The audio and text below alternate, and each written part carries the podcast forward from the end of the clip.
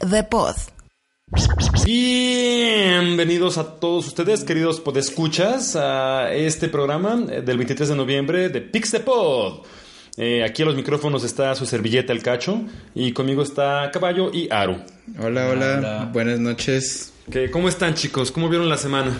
Bien, estuvo chida, hubo algunas cosas interesantes, aunque no hubo tanta variedad, pero sí hubo varias noticias. Sí, sí, sí. ¿Tú, Ahorita esta semana fue puro gaming, estuvo intenso, no salí casi de casa. Eso se trata, viejo. Este, ahorita Fallout, Fallout, ya. ¿Andas enfalauda? Enfalado, enfalado. Enfala- enfalado.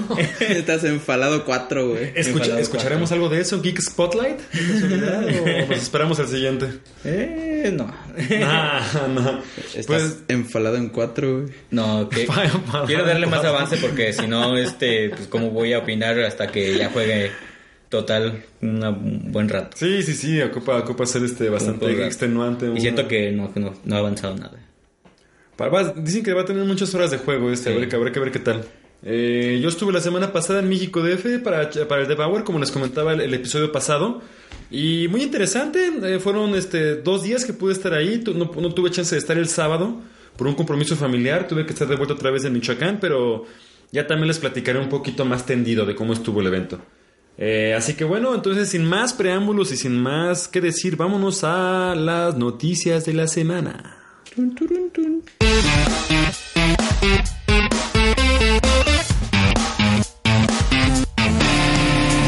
Noticias de la semana. Empezamos entonces con las noticias semanales. Eh, quisiera empezar con esto. Eh, como, primera nota, como primera nota tenemos que Game Lab llega a América Latina. Eh, para, más precisamente llega a Uruguay. Y la primera vez que llegue esto va a ser... a- bueno, la fecha es el 8 de diciembre. Y es algo muy importante porque es uno de los eventos académicos y, prof- y como industriales eh, no tanto de prensa, sino más bien industriales de videojuego más importantes de, de Europa. De hecho, es uno de los más de los más simbólicos que hay. Siempre se estuvo llevando en ya- llevando a cabo en Barcelona como principal sede y bueno hubo en, en esta- en Estados Unidos creo, en Inglaterra, hasta en Japón creo que hubo alguno de esos. ¿Y en qué país va a estar? Montevideo, uruguayo. Uruguay. Sí, en Uruguay.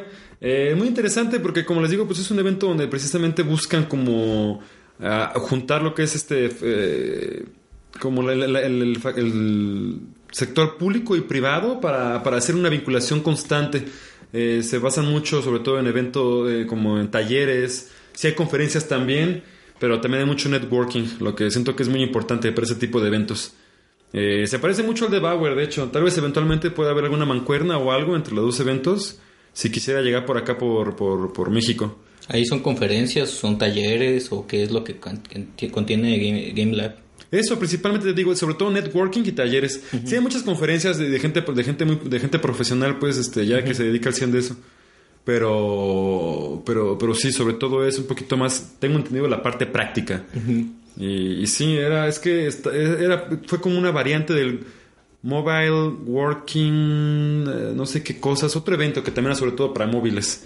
Para desarrollo de Para aplicaciones, este sí, este, este tipo de cosas, pero ya tuvo un giro o un apartado que fue ya para juegos. En fin, llega, llega a Latinoamérica, eso es muy bueno porque en sí no sé si en Uruguay hay algo similar, un evento que le preceda, pero eso va a ser muy bueno. Tendremos que algún día darnos una vuelta a alguna edición. Sí, sí, sí, eh, eh, estaremos allá, nos- eh, de hecho creo que nos llegó una invitación, pero no pudimos asistir Y creo por que la tiene rojo. rojo, sí, y no vino, entonces ya... Tal vez fue. Hoy tuvimos que haber confirmado, sí, tal vez fue. No, de hecho es en dos semanas. Todavía tenemos chance para ahorrar. Ah, pues se fue desde ahorita, güey. Se fue de ahorita por unos cortes uruguayos. por un mate. En fin. Pasemos entonces a la siguiente noticia. Eh, la nueva expansión de Bloodborne que contiene el parche 1.0 1.07 y la nueva expansión que se vende mañana eh, de Old Hunters contiene eh, una, una parte que es este te metes en el en el bosque olvidado y dentro de ello de él este está un nuevo NPC al que al que le hablas y eh, contiene pues una, una partecita más de, de, ca- de campaña no este contiene también este tiene como un arma especial que es como un silbato que si si echas el silbato sale como un gusano desde abajo de la tierra y este pues mátate igual te puede golpear a ti. Eh, y esa y este también este parche lo que hace es de que eh, ya te prepara para, para la expansión que va a haber mañana. Eh, de al lado de la catedral, creo, es este donde se encuentra como un portal para que entres a esa a, a- ese DLC. Eh, los Old Hunters es pues eh, antes de Bloodborne lo que lo que sucedió antes. Eh, entre ellos hay nuevas armas, una metralleta que está muy chida y también están nuevos jefes que si esos dos jefes sí están muy van a ser los buenos. Todo este fin de semana estuve en Bloodborne y no salí para nada. Yo me quedé me quedé Enclaustrado. enclaustrado, Eso, pero es, es pelear contra tus propias pesadillas ese juego. O sea, no, yo la verdad, ah, yo había comprado como hace como 3, 4 meses y al principio sí me, me entraba mucho la, la cuestión de frustración, de que me mataban una y otra y otra vez y dije, no, pues vamos a jugar otro. Y ahora que lo retomé de nuevo, pero dije, pues vamos a darle más, más chance. Y fue- llega hasta ser placentero cuando llegas a matar a los monstruos. No, es una explosión de endorfinas. De ¿cómo endorfinas. ¿no? Sí, es como. Es, normal. Yo, lo- yo diría que es entre como jugar un Adventure Time en tiempo real, o sea, de en real, en realidad, o un Dungeons and Dragons, porque eh, también puede ser cooperativo.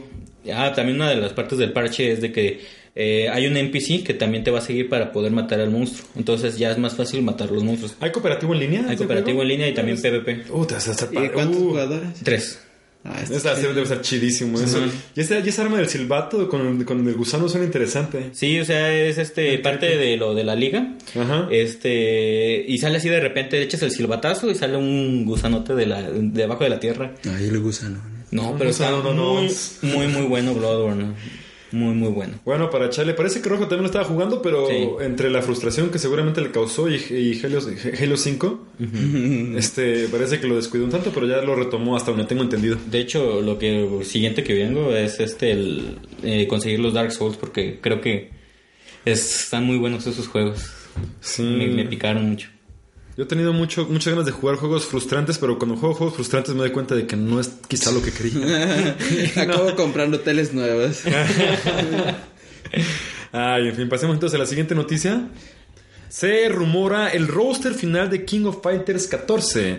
Este juego de por sí polémico porque cambió su, su estética de Sí. un 2D A 3D. a un, tri- a un 3D, que de hecho ni siquiera me parece un 3D lo suficientemente bien pulido. Es que hay de diferencias, por ejemplo, el 3D que hay en Street Fighter, que es como tipo pincelada. Sí, es pinceloso, Ajá, pinceloso. medio medio cel shading, Cel shading. también, ¿no? Por la- un poco en los, en los, en los- en los contornos se ve un poco Pero. ¿hablas más acerca del diseño de la pista gráfica o de la mecánica de que la cámara está se mueve mal o no puedes No, no, no, no únicamente la parte, la parte este, estética. Este sí. Eh, Es Sí. que en, en el, en el mercado hay, pues los- su competencia es este Street Fighter y Guilty Gear y los dos son muy, muy así avanzadísimos, suponos, pues Es personalmente. que ya tienen más trabajado Ajá, todo eso. Es más trabajado. Ajá. Entonces llegas a ver como este King of Fighters y dices... "Eh". No, man, no, Aparte es como, de, como nuestra no, no. nostalgia, ¿no? Como el King of Sí, Fighters. jugaron con 2012. eso y se, pasaron, 2012. y se pasaron de garrobo. Porque, pues sí, o sea, ya cambiaron, como tú dices, Guilty Gear, Unreal. Unreal. Y, y no sé si también el Street Fighter 5 está Es Unreal. También Unreal. Ujú. Híjole, nomás falta que también KOF para unirse a, la, a la tercia. Pero bueno, hablando entonces de la noticia. El, ro- el, el roster final, pues hay un montón de equipos. Esto, por lo menos, es una noticia que parece esperanzadora porque la cantidad es una, es una cantidad bastante alta de luchadores. Sí, la, la última que había salido eh, este entre los trailers era el Choi, el chaparrito, Chang. Ajá, Sí, y Leona, ajá. Exactamente. Sí, sí, sí. es que incluso se ve bien. O sea, bueno, no, no se ve. Se ve mal, aunque las mecánicas se nota que siguen siendo exactamente las mismas. Que para como funcionaban, me parece que, que se adaptan muy bien al 2D. En fin, eh, entre los nuevos personajes que supuestamente están y los nuevos equipos, eh, pues bueno, están los, los equipos de siempre. Está el equipo K, que es de Kula, Máxima y K. ah, el equipo de Japón, eh, Benimaru, eh, Kyo y este. No me acuerdo cómo se llama. Ryo Hasa- ¿Ryo? No, no, no, no, en- sí, en- el, el grande este, el que Como que el- de Muay no Thai. No, no es de Muay Thai, este es de, es de judo. Ah, ya. No me acuerdo cómo se llama. En fin, eh, también está el Fatal Fury Team. Esos son los tres que ya conocemos. eh, y pero ah, hay nuevos equipos como el equipo de México. No, que no, va no, con- no, sí, sí, sí. El equipo va, va a ser Ramón, va a ser Ángel- Ángela, Ajá. o Ángel, no me acuerdo cómo se llama, y Tizoc de, de, de Mark of the Wolves. Ah, ¿va a salir él? Sí, parece que sí. De hecho, ya, como que yo me acuerdo que ya había salido en uno, ¿no? Según yo, Sí. ya había salido Tizoc en el 12, 12, 11. 13. 12, 13. En el, creo que fue en el 12, en el 13 no salió. Pero bueno, entonces es interesante porque es supuestamente un leak que hubo ahí por una persona que está involucrada con la compañía, un chino, pues ya ven que todo, todo el, todo el, el proyecto proyecto se lo mandaron a China. Exacto, se, se, se fue a la China. La China. Ah, Bien es que la lejos. China, la China nos, nos traicionó. Ni modo. Este, y pues bueno, a ver qué tal. Bueno, entre muchas cosas, eh, muchos otros personajes más, otros nuevos, otros viejos. También va a estar el equipo este de los criminales, que va a ser Chang Choi y otro tipo. ¿Y Kim Kapawan? No, Kim Kapawan supuestamente él estaba unido, a- él estaba, él estaba en el equipo de ellos como rehabilitándolos. Mm, Pero ahorita ya va a salir en otro equipo él, no, estoy- no me acuerdo muy bien en cuál. coreanos. El equipo de Corea. Y pero va a haber otro, en ese equipo de los, de los, de los dos, de Chang Choi, va a salir este otro más este. ¿Y va a haber Rugal? No sé. Rugal con máximo poder. Y eh, Oriloco. Y Oriloco. Y este Lun. Eh, ¿Cómo? Leona en, también. Histérica. Leona histérica. Leona, PMS. en esos días incómodos del mes. Ay, sí. Sí. ¿Qué fue comentario? Ah. Este. Cinco, el patrocinio. Pasando entonces a la siguiente noticia. Híjole, esta para mí será como la que la más buena del año. Ah, Edición especial de Odin Sphere Leif Drasir. Esto me parece muy interesante porque, pues bueno, Atlus, eh, bueno, Atlus en, coordinación con Ware nos ha sacado muchas veces ediciones especiales, sobre todo aquí en América. Allá en Japón, pues son bien esplendorosos los hijos de la tostada. Pero aquí llega con, con, una- con un muy buen paquete que creo que va a constar de una, una playera, eh, el juego, obviamente. Uy, una, una, una, una- un arte, algo así como una litografía y un case de metal. Es lo que entendí. Entonces va a estar bonito. En Japón hay, hay ediciones especiales similares, pero mucho, o sea, tienen mucho más cosas que tienen también portavasos, coasters, pues. Y, No sí, ¿no? Y, y hasta como una figura así de, de cristal, como grabada por láser en el interior tridimensional. Este, que tiene como il- eh, iluminación inferior de colores. Entonces es como esta morrita que está sentada en el, en- en- como leyendo la historia pues de esto de Odin Sphere. Con todas las colores. Sí, con todos los colores así que le prende. Entonces eh, se ve bonito. En fin. Aprende algo América. Sí, hombre. Aprende sí, algo sí. dinero. Aprende algo dinero. Eh, o sea, sí, pues ya está en preventa. Entonces, para que se pongan. ¡Ay! Por supuesto, el libro de arte. Claro, no sé cómo se me estaba olvidando ese. Ah, lo que decías de arte, de que también viene incluido. No, no, no, esa es una pequeña litografía bien bonita. Tú no conoces los juegos de Vanilla Web, ¿verdad? No, no, no. Eventualmente te, voy a- te los voy a presentar todos para que ¿Qué digas. género son? Híjole. O algún tipo son, son digitales. 2D, son, son este como scroll 2D. Pero lo interesante es el arte, cómo lo generan todo, todo es hecho a mano, acuarela, excelente historia, múltiples finales todos, buenas mecánicas, crafting, ese tipo de cosas. RPG, ese tipo de cosas que nos gustan. En fin. Eh, y bueno, eh, pasando otra vez a la siguiente, a la siguiente noticia, Yoshinori Ono eh, dice que Street Fighter V va a estar dando de qué hablar por por lo menos 5 años a partir de su fecha de lanzamiento. Cinco años, es como demasiado, ¿no? Sí, es demasiado, es casi casi la- la- la mitad de una consola, la mitad de una vida práctica de una consola, ¿no? Como unos... No, bueno, buena práctica, ¿no? Es No, mucho más No, que de- eso, pero... De hecho, está, de hecho, está bien en tiempos porque, por ejemplo, el Street Fighter 4 salió en 2007. No. Sí, ¿Neta? 2007, 2008. Órale. Y entonces, y la última revisión años. fue en No, 2012. manches, Ya van ocho, casi. Si tenemos, si, si- si tenemos en cuenta que sigue habiendo torneos de, de Street Fighter 4. Ajá. Y en las revisiones también le siguen dando pues mucho más rato. Tiene 44 personajes, entonces, según las cal- las cal- la- los cálculos de este cuate, las matemáticas es va a tener que sacar como do- un personaje cada dos meses No manches. para poder igualar o aumentar, por, o eh, sí, por lo menos igualar el, el roster del, del- del Street Fighter 4. Lo único malo que, bueno, lo, lo primero que los primeros que van a probar estos personajes Ajá. es Japón, con ar- las arcades que están conectadas a Network. Obi. eh, Obis. Obi, Obi. Aquí nada nos ¿Tú dan crees? gratis. Y pura ñonga. Aquí nada más puro contenido en, en disco y nunca se ve y nada más bajas un, un key. Deberíamos ser el Konami de México, güey. No sé, no sé si tú queríamos juegos chingones. Pues sí, Algún día. Ah. algún día. Eh, entonces, creo que ya son todas las noticias, por lo menos de esta primera sección, ¿verdad? Sí. Entonces pasemos a la sección de la buena, la mala y la fea. Tun, tun. Tan, tan, tan. Y bueno, entonces con la primera noticia, si quien, échese la buena, por favor. Ah, sí, la retrocompatibilidad del PlayStation 4 va a tener retrocompatibilidad para juegos de PS2 y también de PS1. No, únicamente de PlayStation 2. De sí. PlayStation 2. Sí. Guau, guau, guau, guau. Pero Pues- bueno, es muy buena retrocompatibilidad y de que hecho ya sacaron títulos juegos. muy buenos. A mí me parece buena, pero obviamente, obviamente hay muchísimo de fondo. Están este de inmediato hablando como de un este una- un interés monetario, porque no va a haber no va a haber retrocompatibilidad directamente con eh, formatos físicos, sino únicamente con Con digitales Con de digitales. los que ya están que los en la PlayStation. Network. Y eso es, pero claro que va a haber retrocompatibilidad. O sea, eso sí no es.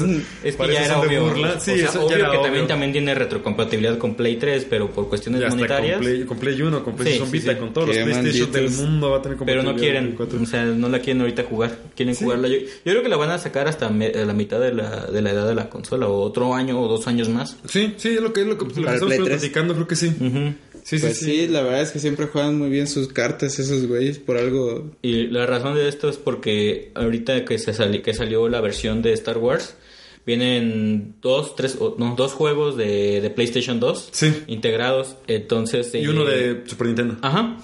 Y está- han- han- eh, están haciendo los comparativos de cómo se ve el- en el PlayStation 2 y en el PlayStation 4. Y sí hay un este, alisado y hay mejora Sí, de textura. debe haber exactamente. En cuanto Ajá. a procesamiento y alistado, alisado, que es donde puede influir todo esto, pues sí. Sí, igual te sube los frame rates de juegos que antes no corrían tan chido, ¿no? También. Igual no creo que pase. No sé qué tanto. No sé si puedan llegar, ¿no? Porque. Es que es emulación. Ese, ajá, esa emulación emulación. se podría. Bueno, No, no es, modos, como no es un sistema X64, tiene que pasar por el proceso del, del sistema antiguo. Ujú. Sí. Sí, a menos que si fuera meterse en código y meter otra vez en todo lo que es el, el- el meterle mano ahora sí que al juego, sí se le podría quizás hacer eso. No, aparte que son grandes títulos, ¿eh? Sí. Los mejores, yo creo. Sí, sí, no, no, no es super biblioteca. Además de todo, escuché, no me acuerdo dónde vi esto, un tweet de un cuate, de un chino, ahí también de Sony, que decía que, eh, o sea, realmente la retrocompatibilidad de PlayStation 4 está haciendo ahorita un pain in the ass, todo lo que implica. Pues sí. o sea, pues sí debe Sí. ser emular a partir de, de- No, de un hardware. Por ejemplo, el que ha estado, los que están desarrollando los emuladores para PC de, de Wii y de PlayStation 2, No, mames. llevan alrededor de 10 años. Neta. Sí, No ya son 10 manches. años de, Sí, sí, sí, sí, ya me de acordé que sí. desarrollo. ajá, de desarrollo. Entonces, imagínate cuánto le está costando a ellos. Imagínate. Pero bueno, ellos tienen todo el código fuente. Tienen ¿no? código. Ellos, ellos tienen exactamente, tienen, tienen eso de su parte. O sea, son, realmente son pretextos la mayor parte del tiempo. También estaba este, el CEO ¿no? de Sony Japón, no me acuerdo quién era este cuate que les dije. Que dijo retrocompatibilidad, no, o sea, no, o sea, un no rotundo. No, pero eso lo dijo en una, en un- como en un tweet. Ajá. No, no, como una No, conferencia de Twitter. ¿no? ajá, Sí, sí, sí. Que le estaban haciendo preguntas en vivo por webcam. En un tweetcam.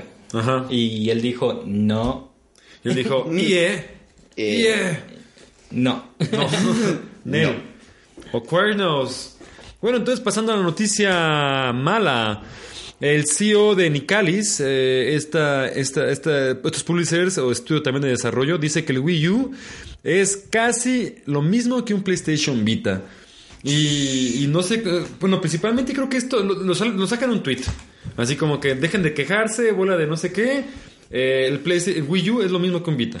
Algo así lo menciona, pero ya después, con un poquito más de chance de explicar al respecto su comentario, dice que es lo que él está viendo a partir del port que está haciendo de, de Binding of Isaac, Binding of Isaac eh, a, a, a Virt, o Rebirth, o... El Rebirth. A Rebirth, ajá. Este, y que él por eso, es una- en las cuestiones cínicas es donde se da cuenta de esto, que está haciendo prácticamente lo mismo, porque está, en- están en la versión de 3DS, PlayStation Vita y Wii U. Y tenían todo en común esas partes.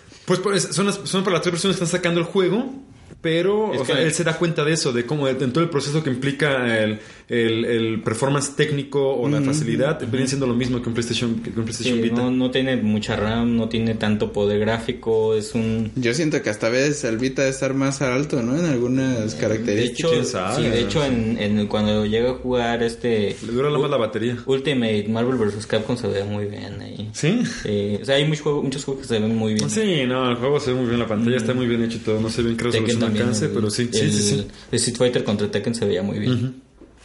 Eh, y pues sí, eso, eso nomás demuestra ahí. Nos parece mala porque, pues bueno, tal vez fue una, un comentario un poco... Eso, eso seguramente se va a meter a Nicalis en un, pro- en un problema ahí de... ¿Legal? No, no legal, pero pues sí como de asperezas entre empresas. O sea, de por sí que diga eso no le conviene a Nintendo.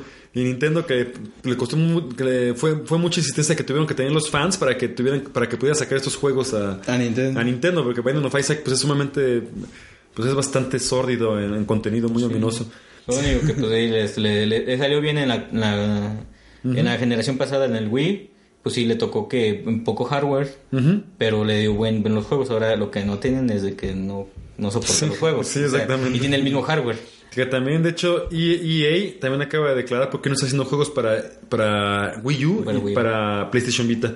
Principalmente es una razón de que, aunque sí ellos reciben kits de desarrollo y empiezan a desarrollar proyectos, se esperan para ver cómo se cocinan el- el- el- los, los seguidores. Si la Ah, comunidad es grande, vale, entran. Si ven que no, no proyecta y no, no crece, dicen, aguanta, no, pues aquí no hay negocio. Ellos lo que quieren es dinero. Sí, es lo que lo mueve, pues sí, no, no, no, sí. Si todo el mundo se moviera por el arte, este, sí, o por el amor, estaría distinto.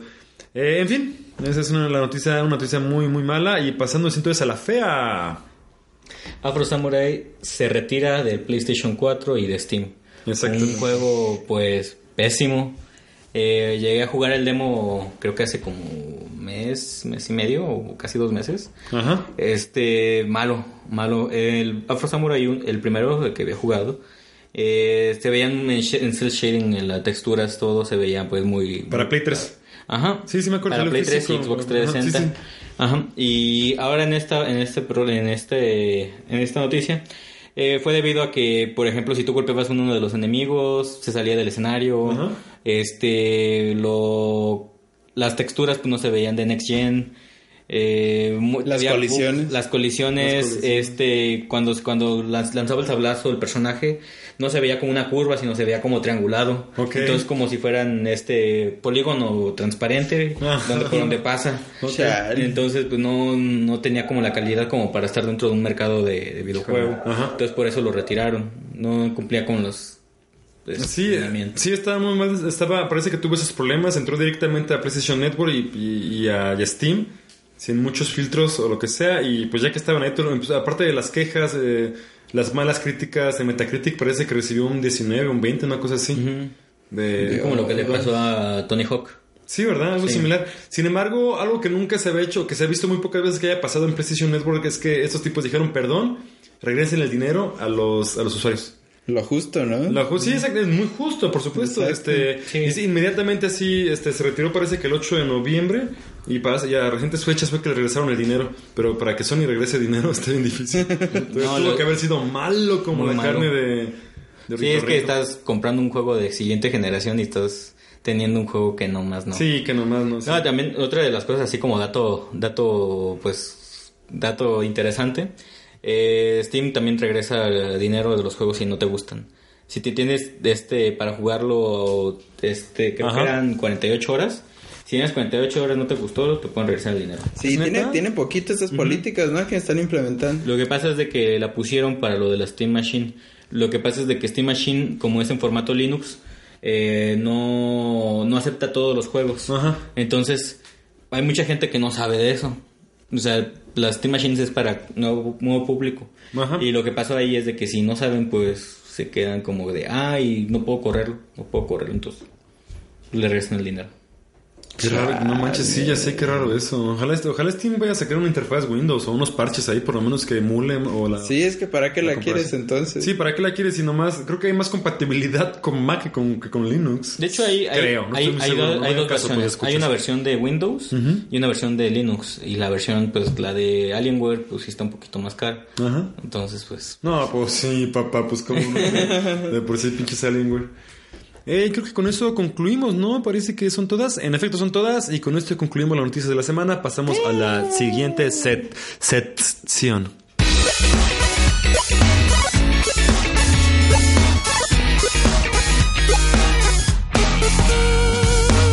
Geek Spotlight. Y estamos entonces de vuelta con la sección favorita de nuestros fans de Tangamandapio y. Cherán. Así es. Y Cheranástico y Sevilla. ¿Consejos de moda? No, no, no, no, no, no, no, no, no. Eh, Geek Spotlight, viejo. Ah. Ah, ole, ole con esa. Como saben, cada uno de nosotros va a recomendar algo que cree que la audiencia disfrutará. Entonces, no sé quién quiere empezar. Aru, me interesa mucho saber qué es lo que quieres recomendar. Porque El todos nuevo banquito para cagar. el nuevo banquito Spooky Tuki. ¿o no? No, de hecho, lo, que esta semana he estado jugando fue Fallout, eh, Bloodborne, eh, Undertale y... ¿Qué otro, qué otro? Ah, el de la cripta del Necrodancer. Eh, pero ahorita me voy, quiero centrar nada más en Bloodborne. Otra vez uh, quiero recomendar Bloodborne y... Bueno, se vale, se vale. Do- do- do- do- doble Yo- recomendación. Doble Yo recomendación semana. no, yo no tenía fe en este, en, en este título. Yo me sentía como ajeno a todos este tipo de, de juegos eh, roguelike, pero muy difíciles. Ajá. Yo, este, los, al, primer- al primero me mataban los primeros este, enemigos que iban pasando y me sentía frustrado. Y decía, no, ya no quiero jugar. Ya lo voy a vender, ya lo voy a vender, ya lo voy a vender. Te agarraste, siempre- quisiste vender todos tus juegos. Ya los vendí Play todos. ¿Ya todos? Ya. Vientos. Bueno, no vientos, ¿por qué No, porque pues, este, nuevos, ya cuando los terminas, pues mejor venderlos. así, Conser- no. ¿Conservaste el Bloodborne? Sí. Vientos. Para ver si lo Este- consigo yo y jugamos un copa. No, sí, es que está muy bueno.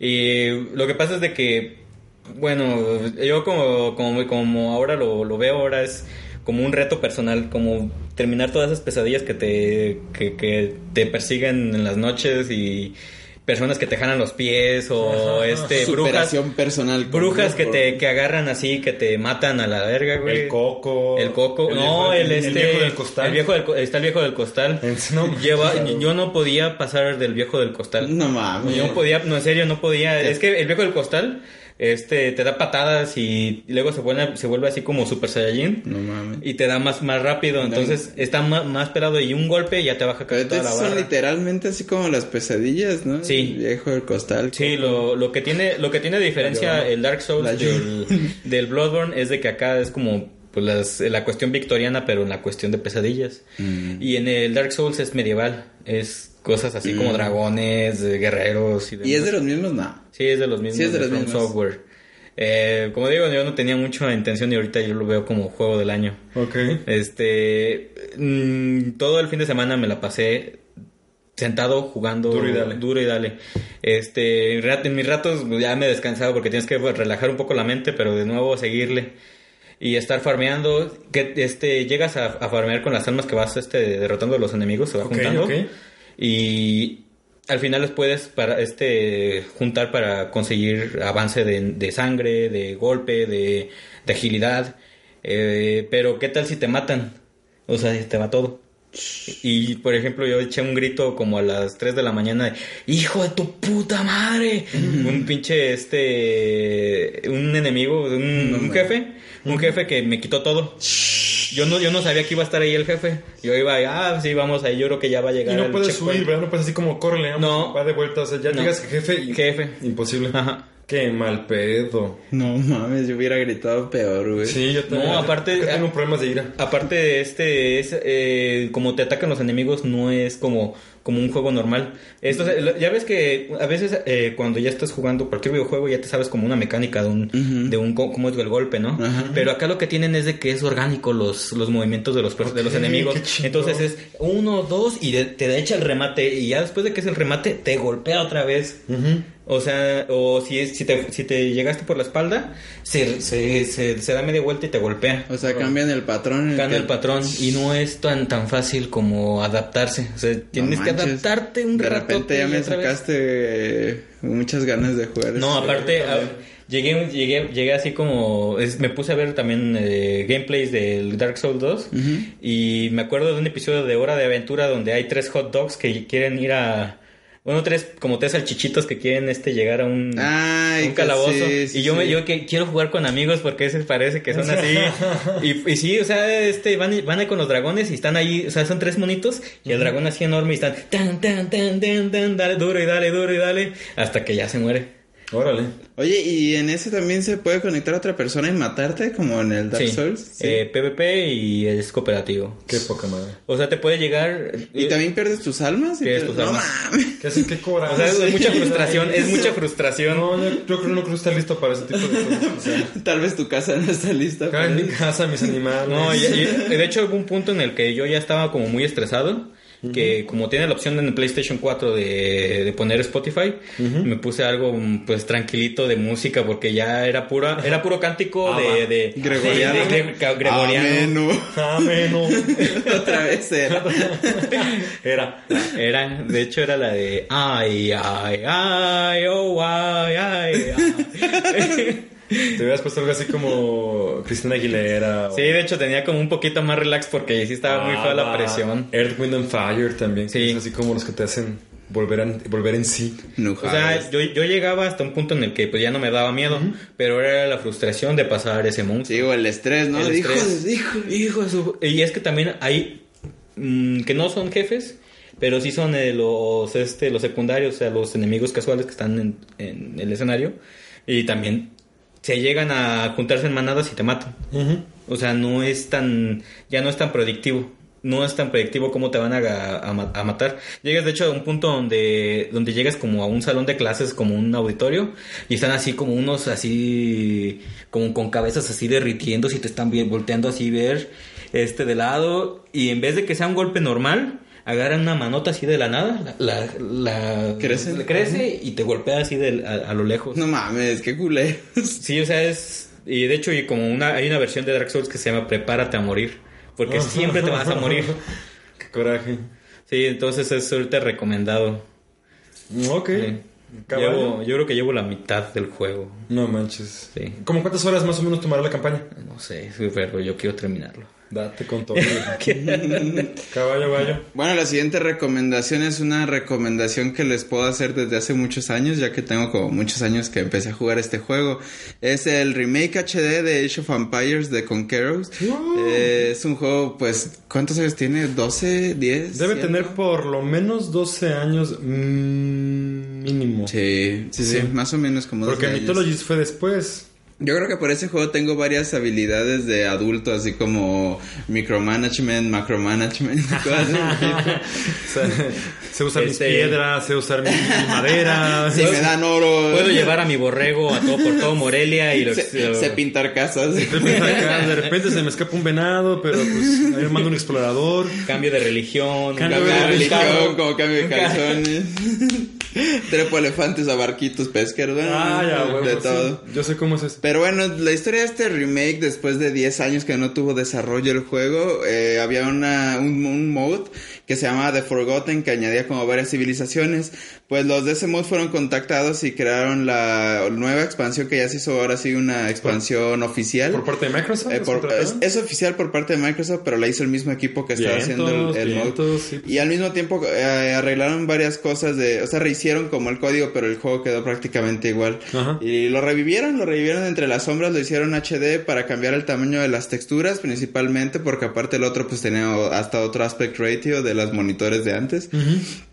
Entonces ya lo hicieron widescreen y le aumentaron las texturas y aparte pues hay muchas civilizaciones nuevas. eh, el juego está todavía muy activo y hace poco tuvo ese auge con esta nueva actualización para volver a estar más activo. Ya, ya hay más torneos, ya hay más personas que lo están jugando. Y lo estoy recomendando porque hace que será menos del mes salió otra nueva expansión que añade otras nuevas civilizaciones, se llama The African Kingdom. No esta manches, esta nueva expansión añade reinos pues africanos como dice la la Salió hace dos ¿El semanas? ¿verdad? Mm, salió un poquito más, creo que tres semanas o dos. El que hubo descuento Pero- ese. Sí, hubo descuento del que African sí. Kingdoms. Entonces se los recomiendo si tienen la oportunidad, si ya compraron el HD pero no han comprado las expansiones, cómprenlo y si no, aprovechen que ya no tarda mucho en llegar la siguiente rebaja de Steam para que lo compren, siempre está en oferta en casi todas las rebajas. Está siempre Pero es un juegazo que ha envejecido muy bien con los años y más los remakes y expansiones que les han dado. Es un muy buen tratamiento para un señor juego. Yo, ojo, yo el que jugué muchísimo fue el Mythologies, porque me gustaba mucho todo este pedo de, de ya meter como los dioses. El y- Mythologies creo y que chocar, es pero nunca le seguí. sigue. Yo nunca le seguía.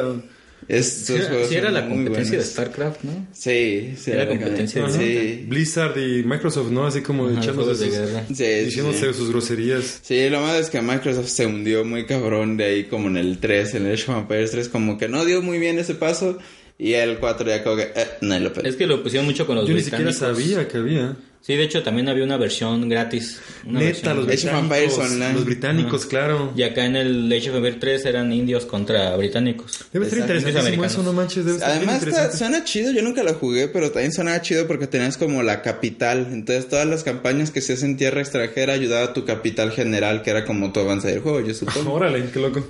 Sí, y pues al mismo tiempo mientras la capital tenía más oro, te van llegando más tropas. Sería bueno hacer un nuevo Age Empires. ¿Tú crees? Pues yo creo que tal vez sí reviviendo un poco la esencia de los anteriores, de los primeros. Ya ves que ahora está el rumor de que van a, a rehacer Warcraft. Ah, sí, sí, sí. sí. Warcraft 4. Más aparte con eso de que a Warcraft le están haciendo la película, está como agarrando un auge. Ujú. Sí, ahorita creo que van a descansar de World of Warcraft y que se van a centrar en Warcraft normal. Sí. Sí, de hecho hace poco hubo una noticia algo malo acerca de World of Warcraft, ¿no? Que... Sí, bajaron las ventas. Ajá. Bajaron Ya, los ¿no? usuarios. Los ajá. usuarios eh, mensuales. Sí, es que no Pues todo. están en ese, suben, bajan, suben, bajan, pero ya más bien van de eso. De hecho, ya, ya la cosa que te venden ahí en Blizzard es de que si tú compras la expansión ya puedes jugar en nivel 100. Sí, de la nada. O sea, ya nada más. Ay, Le no. das un clic y ya eres 100. No manches, neta. Sí. Eh, todo el esfuerzo sé, de otros. güey, Yo creo que cuando vieron todos. Lanzaron su teclado así como. Lo voltearon. Lo, lo quisieron lanzar, pero como estaban así todos súper gordos, Todos- ¡ah! lo tiraron de su silla. Se lo comieron frito. Se lo comieron frito. bueno, Cachi, ¿qué nos vas a recomendar? Yo tú? les voy a recomendar un juegazo para Super Nintendo que se conoce como Mickey Mania. Es un juego desarrollado por eh, Travel Tales, eh, Travel Tales y Sony Im- Imagesoft, eh, creo que se llama.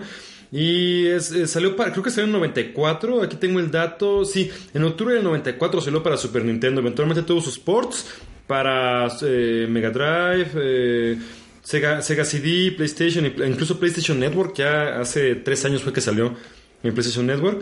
Eh, es un juego muy divertido de Mickey. De hecho, fue creo que de los primeros que no fue desarrollado por Capcom, como esta larga tradición que tenía Capcom de, de aliarse con. Disney. Estaban casaditos, se agarraban de la manita. Y, y esta vez eh, el juego, su nombre completo es Mickey Mania, The, Time- The Timeless Adventure of Mickey Mouse. Es un juego donde va pasando Mickey Mouse por, digamos, por muchas de sus etapas. Empieza como en la, en la época de los 30, cuando era en blanco y negro.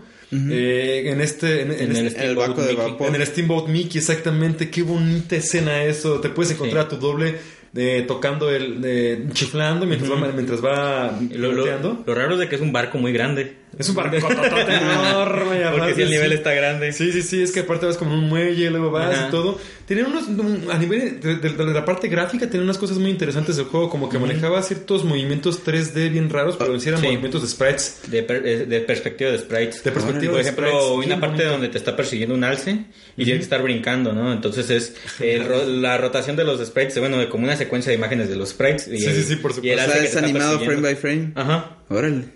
Sí, eran como ¿Creen que desde ahí hayan tenido ya la idea de algún Kingdom Hearts o algún Disney Cas- Infinity? casualmente investigando al respecto eh, para eh, hablar un poquito más este de, de ese tema de, este- de este, de este juego sí se, se rumoraba que iba a ser el predecesor Mickey Mania a la historia de Kingdom de, King- de Kingdom Hearts. Kingdom Hearts. Pero realmente como no contaba con una historia sólida Square Enix y Disney dijeron no pues para qué y entonces ya lo cancelaron pero era un poco eso no tiene ninguna mecánica RPG es completamente plataformer Sí. y es muy sencillo, vas tú pasando por los stages, puedes tomar estrellas que no me creo que te ayudan, pero puedes también tomar canicas, las, las canicas te ayudan a defenderte, tú avientas canicas. Y también encuentras como una especie como de gorritos con orejas, como tipo de Mickey Mouse, que son vidas. Hay muy pocas en todo, el- en todo, en toda la Sí Está historia. difícil entonces. El juego está difícil, yo nunca me lo pasé. Nunca, nunca, nunca me lo pasé. Ni siquiera me acuerdo. haber- Creo que llegué únicamente al stage final. No les voy a, no les voy a hablar. es, eh, a Llegaste, de llegaste donde ibas como en un castillo en, en, en espiral. Ese creo que era el stage final. sí, sí, sí. No, sí, sí, sí. Pero luego no, es que lo difícil fue llegar luego ya al jefe, que era Brutus, bueno, ya, en fin. Eh, este, Pedro. Pedro. Pedro, a quien. Sí, Pedro. Pedro, Pedro. Y bueno, el juego musicalmente es muy bonito, gráficamente también es muy bonito y como que la semblanza que hace de toda la historia de Mickey Mouse eh, en sus diferentes etapas también lo hace algo bien, bien padre. Para mi gusto faltaron cosas como este quizá fantasía, no sé si hay escenas de fantasía, según yo no, pero pues hay otras cosas, hay de, hay de varias cosas más. Hay por ejemplo el doctor, el doctor loco, o aquí el que tú decías el Moose Hunters, el, el- el del, el de la cosa esta, el de los fantasmas y bueno, hay muchos, hay muchos, hay muchos más. En sí el juego se lo recomiendo bastante, se pueden conseguirlo, jugarlo en, eh, en PlayStation Network o si no ya de plano en Super Nintendo estaría muy bien. Eh, les digo, gráficamente luce bastante bien, musicalmente es muy rico por todas estas etapas. Y aparte, entre stages hay como de repente easter eggs muy interesantes que vale la pena tomar en cuenta que como que ponen ahí sí. a propósito los de Disney, perdón. Como datos curiosos. o- Más bien como que de repente puedes encontrarte a tu doppelganger, puedes encontrarte a tu Disney, a tu Mickey de, de los 30s, Mm. como allí arriba de este barco, y de repente como que rompes algo y se, te detienes y el, y el Mickey así como que se va y se, y se baja así como la parte de abajo de la cubierta. Pero tienes que como que hacer unos movimientos ahí como para que se vaya o acercarte a la cabina, no me acuerdo muy bien qué. También hay ese stages como escondidos, también hay formas como de hacer formas. Hay una, hay una parte donde tienes que hacer como una, una mis- eh, mixología de fórmulas, como para avanzar y también hay como unas formas Como de... que trae muchas horas de juego, ¿no? No, no son tantas, en sí van a ser como unos 6 stages o 7, no me acuerdo muy bien. Está No, muy, muy, muy difícil el juego. Esos tiempos en los que nada más había como 7, 8, Sí, te lo acabas en una sentada o. Sí, ahora que sí es muy difícil te toma tu tiempo. Yo en mi caso, en ese caso en particular no, no pude yo. No pude acabármelo. Espero un día retomarlo. Lo conseguí hace, hace como unos 6, 7 meses para Super Nintendo. Nomás que mi Super Nintendo como que le salió un mito, ya no quiso funcionar. Oh. Ah, ya sé. En fin, mi recomendación. Y creo que con eso cerramos la sección de Geek Spotlight. Yeah. Yeah, buenas recomendaciones.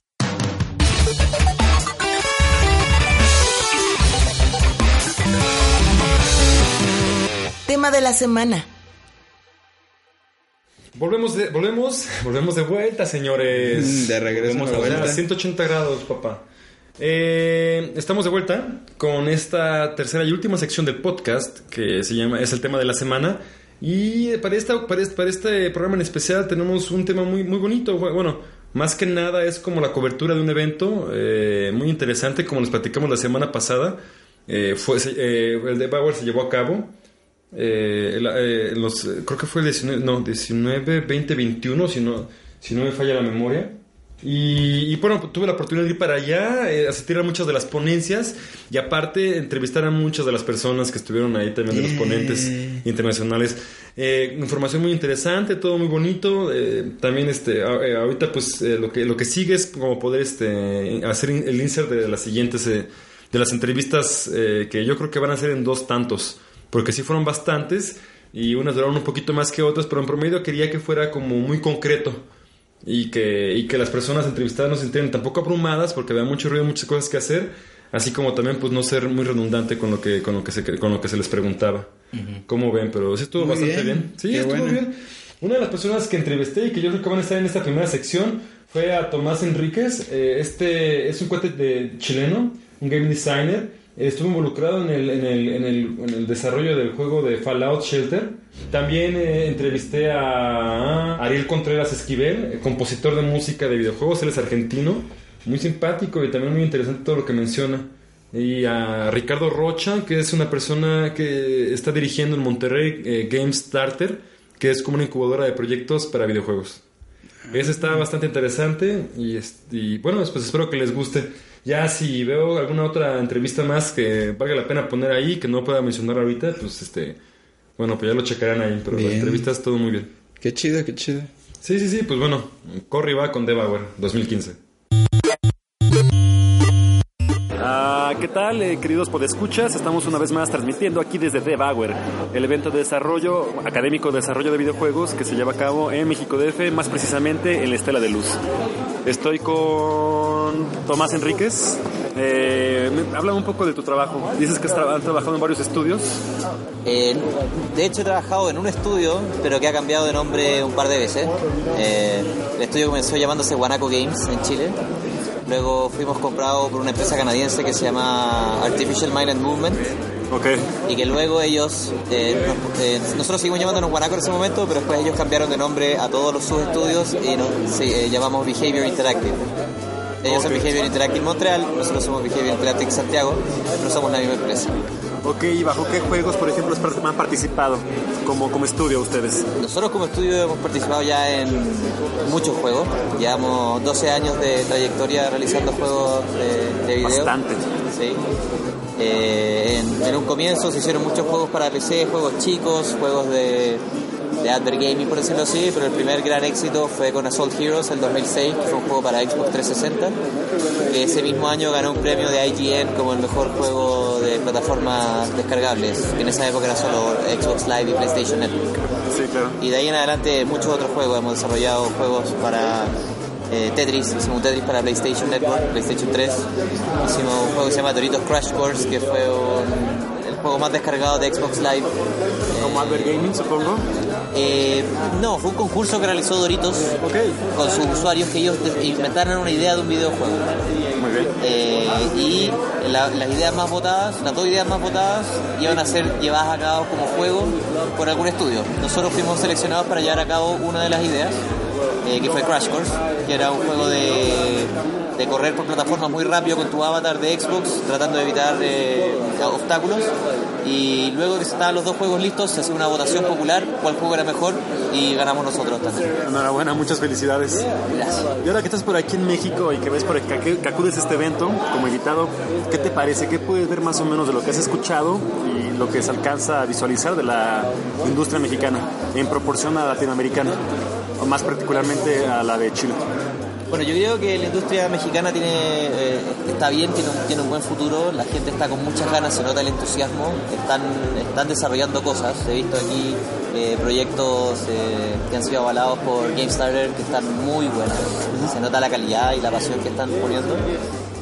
Por lo que yo creo que el- el- el- el- la calidad, la gente, el conocimiento está ahí, lo único que les falta es ese gran, un gran éxito que los, catapulte un poco para ya empezar a, a- desarrollar un poco más de industria de, de, de poderosas y cosas así, pero están muy bien encaminados yo creo. Ayer me tocó revisar también juegos de, gente que en el, en el Día de Profesionales, muy buenas ideas tienen, se nota gente que tiene todo muy claro. Así que de aquí a unos pocos años yo creo que van a estar saliendo buenos hits desde acá de México. Y si pudieras ver diferencias sustanciosas entre la industria de aquí y de tu país, ¿cuáles podrías ver que son las más importantes? Porque ha habido ya varios, varios, varios, este, varios proyectos muy buenos eh, de, de Chile, por ejemplo, este de el Monster, de, la- de Monster Bag, Monster Bag. PlayStation, sí. Sí, y, sí, sí. y Wannabe, que son una, una Wannabe, por supuesto, una de y Wannabe, exactamente, sí que una bueno. empresa que fue está en el, el programa de Sony. Sí, sí, sí, aunque, pe- pe- aunque es un país de aproximadamente 20 millones, Chile, 20 y tantos millones. menos, menos. Sí, menos, casi lo de esta ciudad. Sí.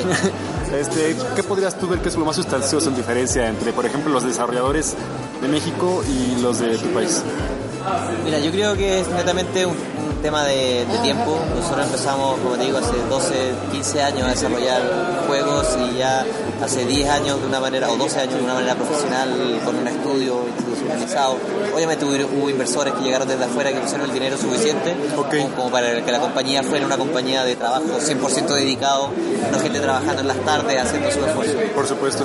Y eso ha hecho que durante los años, intentando, intentando, intentando, hayamos llegado a lograr eh, éxitos. Nadie, nadie saca su primer juego y es un éxito. No, eso, pues, no sucede. Eso se lo tiene que aprender todo el mundo, que eso no va a pasar. Entonces, lo- el, el consejo para todos es seguir intentando, seguir sacando productos, seguir sacando juegos.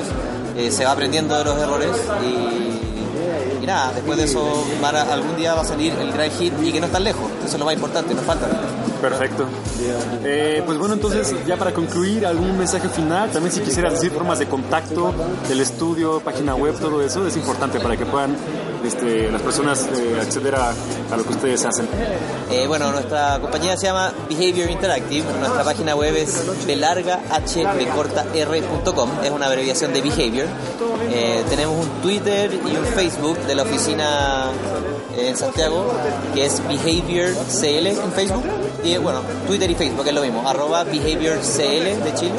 Y el otro es Facebook slash Behavior pueden acceder, eh, estamos siempre contestando respuestas, mensajes, tweets que nos envíen, tanto de los juegos que hemos hecho como oportunidades de trabajo, lo que quieran. Interesante. ¿Algún mensaje a grandes rasgos para fomentar, para eh, entusiasmar a los desarrolladores de la, de la región? Eh, no, yo creo que el entus- el entusiasmo ya lo tienen y mi mensaje es que no lo pierdan. ¿no? Lo importante es que tengan entusiasmo, que sigan y que no se desanimen. Que eh, lo más importante es la perseverancia, de que sigan intentando, intentando. Como les digo, nadie saca su primer hit con su primer juego, así que su primer juego es criticado o a la gente no le gusta o le, no sé, lo que sea, no se lo tomen como algo malo, sino que tomen lo que pasó y aprendan de eso para que el siguiente juego sea mejor y el siguiente mejor hasta que logren sacar su hit. Perfecto, pues muchísimas gracias. Un gusto poder platicar contigo. Gracias a ti. Hasta luego.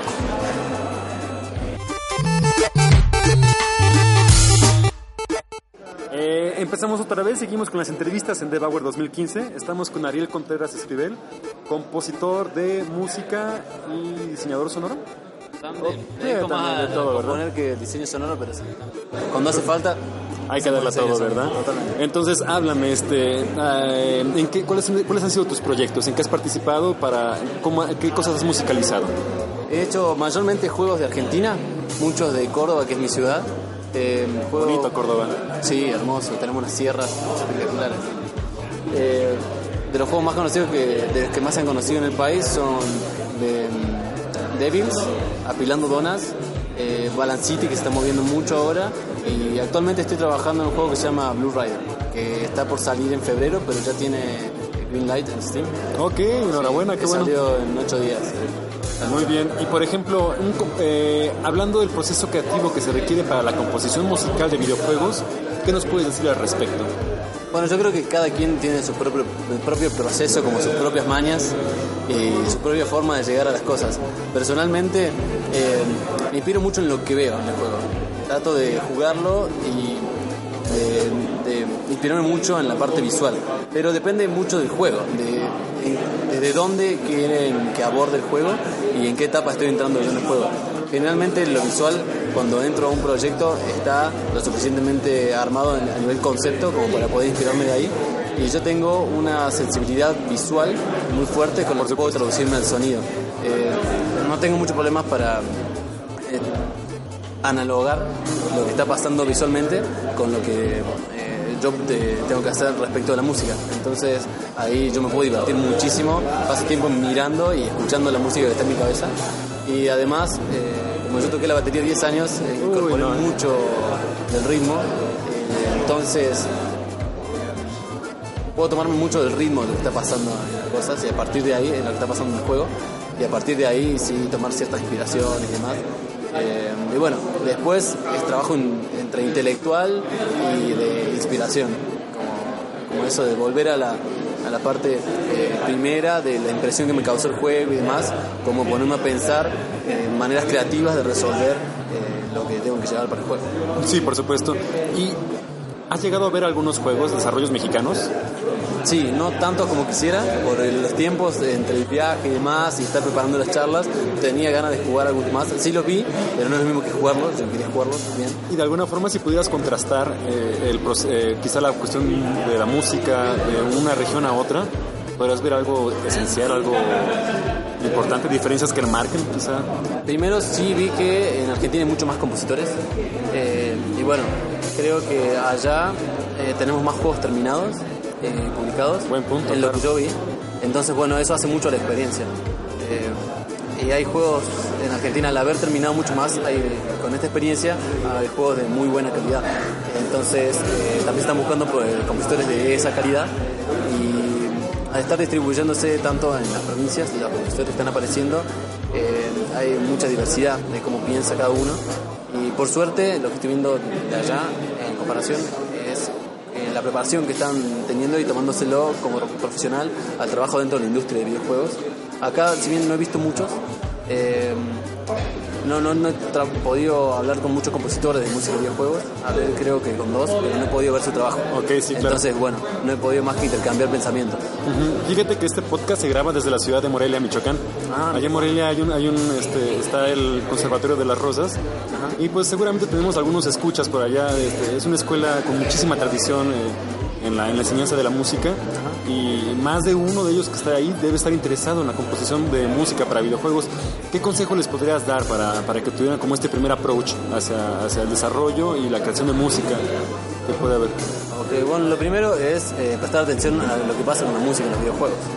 Jugar juegos que te gustan y no solamente dejarte llevar por la inmersión, sino empezar a separar un poco, eh, ir hacia lo intelectual y reparar en qué está pasando con la música, por qué está hecha de esa manera, cómo funciona, por qué tomaron esas decisiones y demás.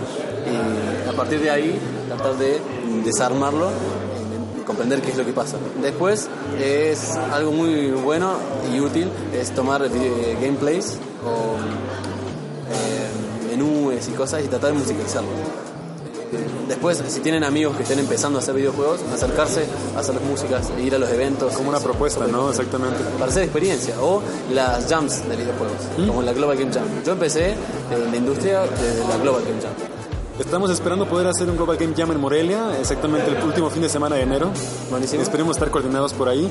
También te quería preguntar, eh, esto como una duda personal, eh, a nivel de tú como compositor, ¿qué tanto implica el trabajo en equipo? ¿En, cuáles- en qué otras ramas estás directamente involucrado? ¿Quiénes son las personas que te tienen que ir diciendo bien, mal, si no? ¿Cómo, cómo se da este proceso?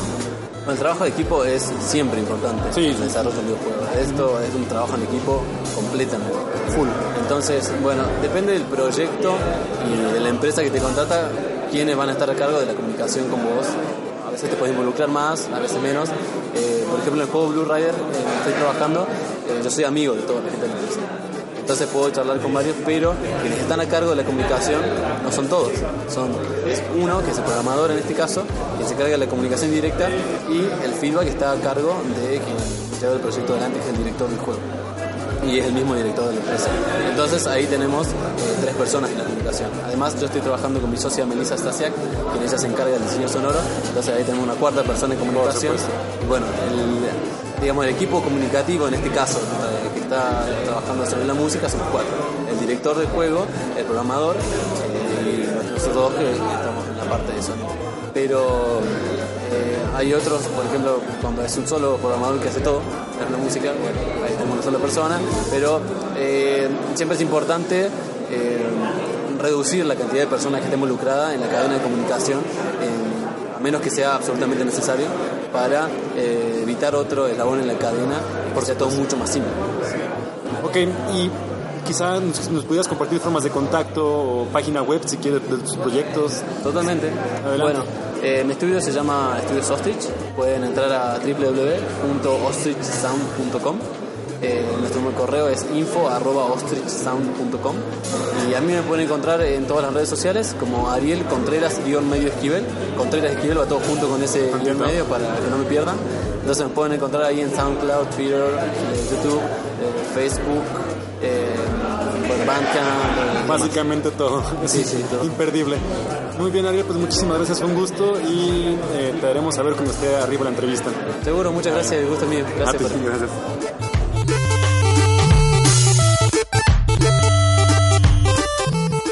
Y sigue y sigue y sigue la mata dando con las entrevistas de Debauer. Aquí estamos ahora con Ricardo Rocha, representante de GameStar. ¿Cómo estás, Ricardo? Hola, ¿cómo están? Muchísimas gracias. No, hombre, a ti, viejo, por el tiempo. Dime, háblame un poquito más de GameStarter. Me interesa Bueno. mucho el proyecto y sé que los escuchas van a estar también muy entusiasmados por saber más. Claro, pues mira, básicamente lo que GameStarter viene a solucionar es que mucha de la gente que vemos en los diferentes eventos que tiene un montón de talento, tiene un montón de, de pasión por hacer sus juegos, pero no tienen los recursos económicos, el equipo, las licencias, software, etcétera, etcétera, para poder hacer esos videojuegos. Entonces se crea GameStarter como una plataforma para poder apoyar ese talento, al mejor talento. Por supuesto. Así es. Entonces, GameStarter es una incubadora y aceleradora en un inicio, en donde seleccionamos a los mejores equipos con el mejor talento, los incubamos, eh, les llevamos a los mentores que sean necesarios, por ejemplo, level design o card tag design o publishing, etcétera. El tercer punto, y es creo que el más importante, es que fondeamos el 100% de los costos de producción. O sea, sé, así es, too good to be true. Así es. Y eh, fondeamos también el 100% de los costos de publicidad. Entonces, el equipo se enfoca en desarrollar su proyecto y nosotros nos enfocamos en poner su proyecto en el mercado. Y es así como co- nos convertimos en el cuarto punto que es un publisher. O sea, el modelo de, de retorno de la inversión de GameStarter es que al final nos quedamos como socios comerciales, un publisher de los videojuegos. Perfecto. Y háblame entonces más. eh, ¿Dónde tienen la sede y cuál, es la metodología para que las personas se acerquen a ustedes? Puedan ser este, ahora sí que apoyados, incubados. Sí, sí, sí. Em, tenemos oficina aquí en el DF y oficina en Monterrey. La incubación es en Monterrey. Y eh, es un eh, requisito obligatorio que se tienen que ir a, vi- a vivir a Monterrey. La gente que está en Monterrey, pues ni modo, ahí está ya. Pero, por ejemplo, uno de los equipos que ya estuvieron con nosotros este año, eh, de Mérida, todo el equipo, las ocho personas, se fueron para allá. La gente de Guadalajara igual. Y es lo que estamos buscando. Gente que tenga el compromiso, la pasión y el talento para desarrollar videojuegos y poderse olvidar de todo lo demás. En donde sea que los pongan. Así es. Ok, Así es. ¿alguna invitación que le quiera hacer a las personas para que conozcan más del proyecto?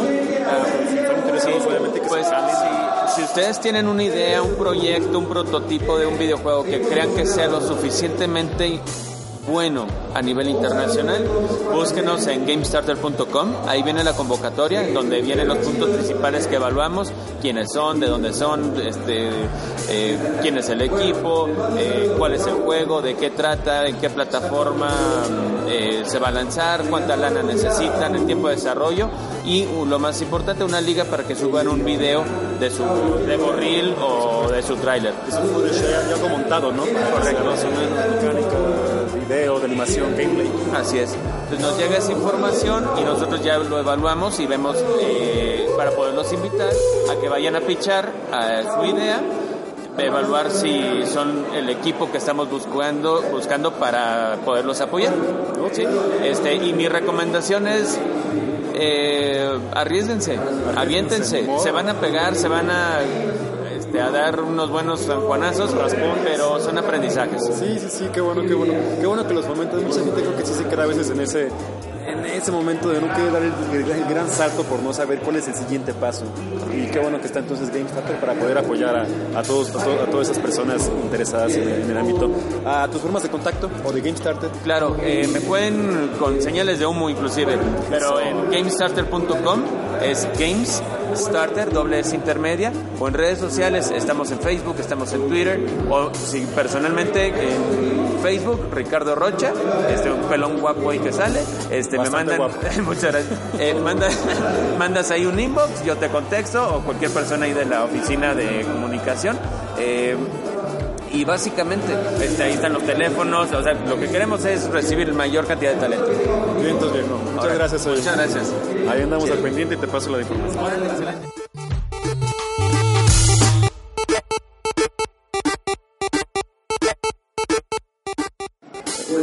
Seguimos, seguimos, sigue la mata dando, eh, sigue saliendo personalidades de la Soy industria. banda y estoy dando.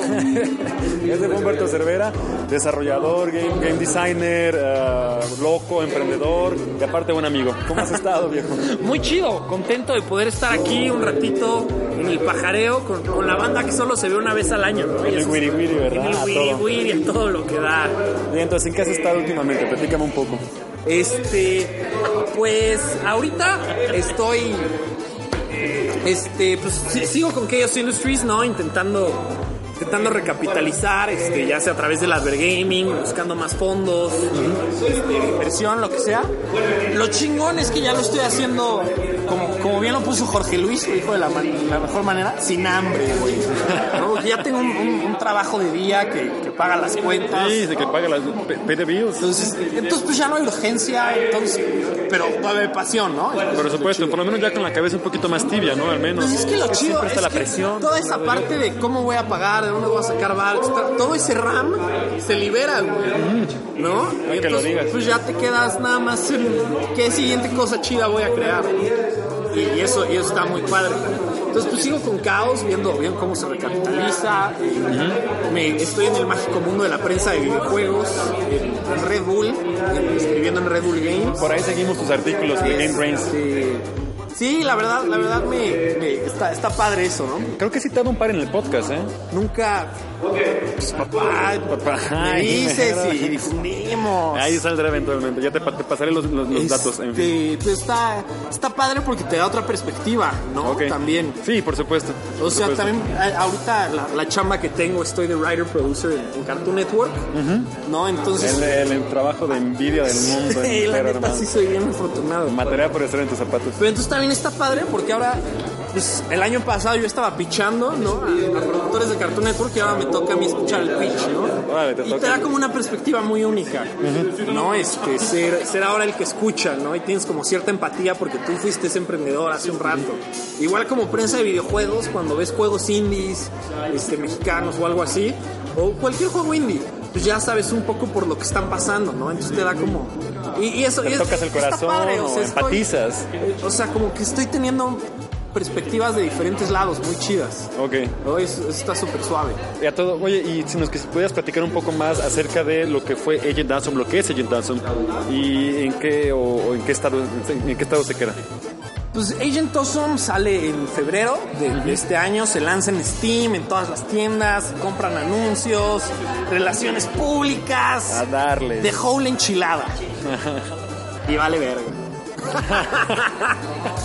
Se Voy a venden- eso. Se venden unas 500, no, se venden unas, no, bueno, sí, como unas 500 copias. ¿Están en, en, en Greenlight o ya pasó a Ya, no, ya está en la tienda. Ah, ya está en la tienda, Sí, vientos, sí, sí. enhorabuena. No, le dieron green light como en cuatro días. Órale. Este, pero hice, hice chanchullo.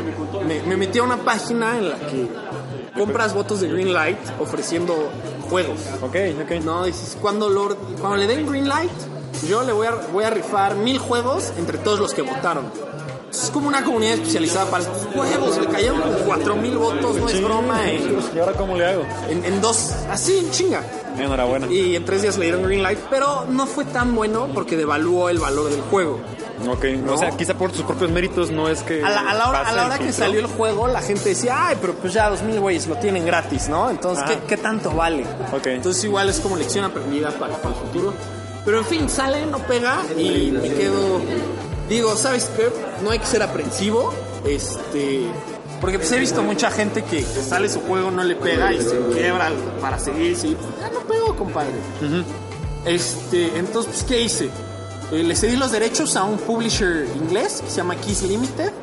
Ellos se dedican a seguirlo vendiendo. A mí me mandan mi cheque una vez al mes de 10 libras o 6 libras, o sea, Simbólico. Ajá, simbólico de lo que realmente vende.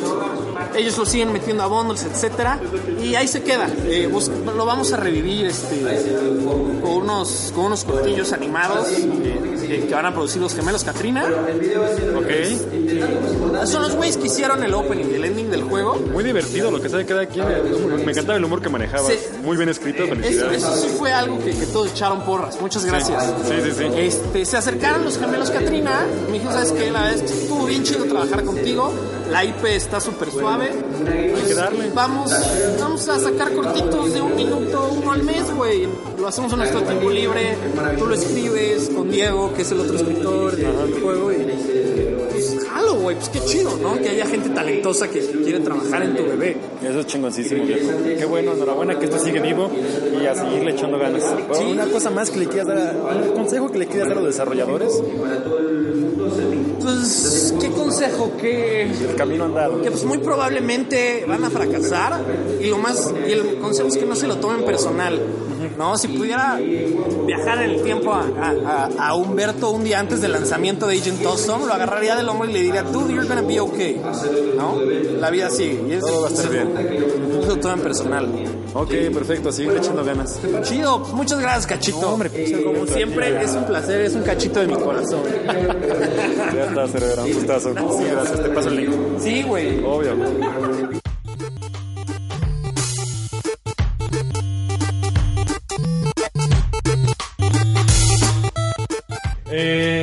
Estamos de vuelta. Se me olvidó mencionarles que también voy a meter la revista. Bueno, también metí la entrevista de Humberto Cervera, eh, el encargado CEO de Chaos Industries, eh, un estudio de México DF, un desarrollador, aparte buen amigo mío, que pues como ven ya tuvo la oportunidad de ex- explayarse bastante acerca de su experiencia con Agent Awesome. Un juego y lo que, lo que, lo que viene pues en- en los futuros, en los futuros, el futuro pues para la empresa y para el estudio. Eh, ¿Qué les pareció? Ah. Estuvo muy interesante. No, es que no, de hecho, para que entiendan, amigos, no se las puse a ellos. Esto, esto se, se graba en frío, luego se edita y ya queda. Yay. Sí, pero bueno, ya, eh, pueden escucharlo, ya lo pueden bajar de su biblioteca consentida. Y pues bueno, eh, ¿algún tema musical que querías poner? Vamos a caballo? ir con un tema de Super Nintendo. Es un tema de Yoshi Island que se llama Flower Garden. Ti,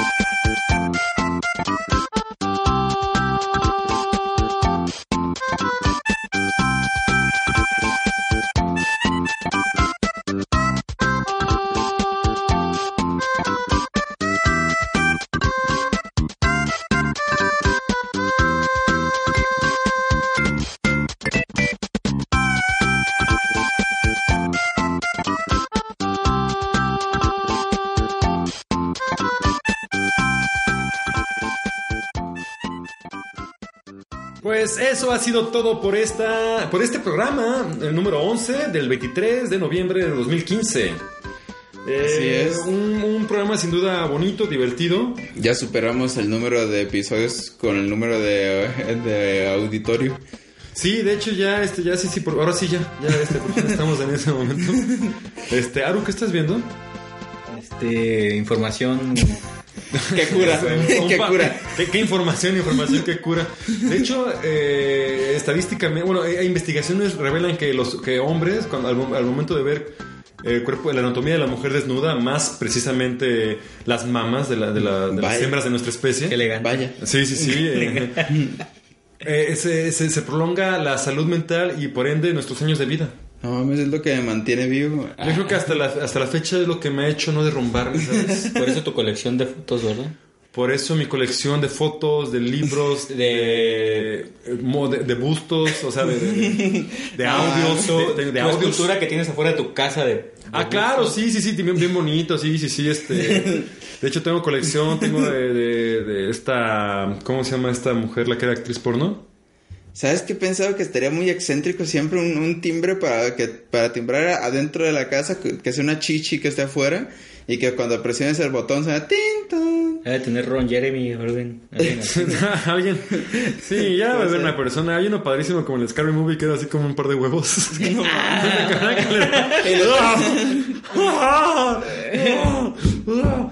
En fin, muy bueno. Eh, pues bueno, nos despedimos. Fue un gusto una vez más compartir eh, este espacio con ustedes, compañeros. Bye. Un gustito. Aru. Nos veremos la Caballo. próxima semana. Sí, nos vemos la próxima semana eh, con el resto de las noticias, más bien de las, las entrevistas.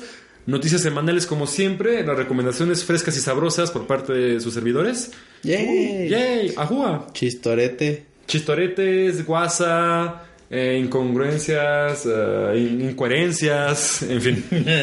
Los queremos mucho, por escuchas. Sean más, sean más y recomiéndenos. Multiplíquense como gremlins. Yay. Échenles Yay, agua. Échense agua, báñense. Los queremos. Besos. Quítense la playera. Quítense las playeras cuando vayan al baño. Bye.